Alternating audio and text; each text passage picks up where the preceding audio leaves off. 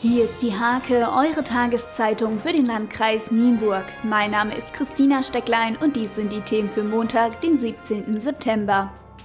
In ganz Europa brannten am Samstagabend Mahnfeuer gegen die ungehinderte Ausbreitung der Wölfe. Auch im kleinen Lichtenhorst. Dort zeigten rund 150 Teilnehmer Solidarität mit den Schafzüchtern, die von den Wolfsrissen besonders betroffen sind. Der Förderverein der deutschen Schafhaltung hatte die Mahnfeuer initiiert.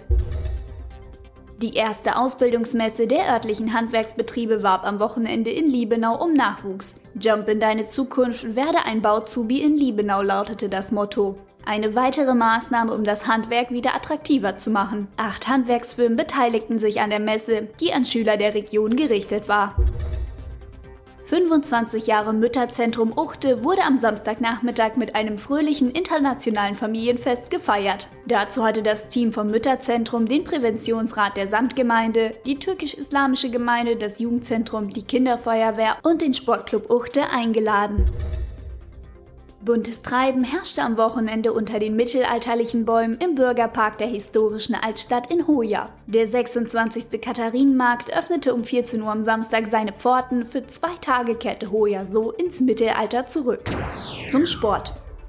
Die Oberliga-Handballer der HSG Nienburg mussten mit einer 34 zu 37 Niederlage im Gepäck die Heimreise aus Vorsfelde antreten. Damit ist nicht nur die Siegesserie gerissen, sondern auch die Tabellenführung für das Team von Trainer Carsten Thomas Futsch. Besser lief es für die Frauen in der Landesliga. Bei der Zweitvertretung des hannoverschen SC gelang der HSG um Nele Thomas ein 31 zu 26 Auftaktsieg. Der SVBE Steimke steckt weiter im Schlamassel. Mit 1 zu 3 unterlag der hiesige Fußball-Landesligist dem TSV Burgdorf und kommt somit nicht aus dem Tabellenkeller heraus. Jan-Niklas Remmert erzielte den zwischenzeitlichen 1 zu 1 Ausgleich für die Brigitta 11. Diese und viele weitere Themen lest ihr in der Hake am Montag oder unter www.diehake.de.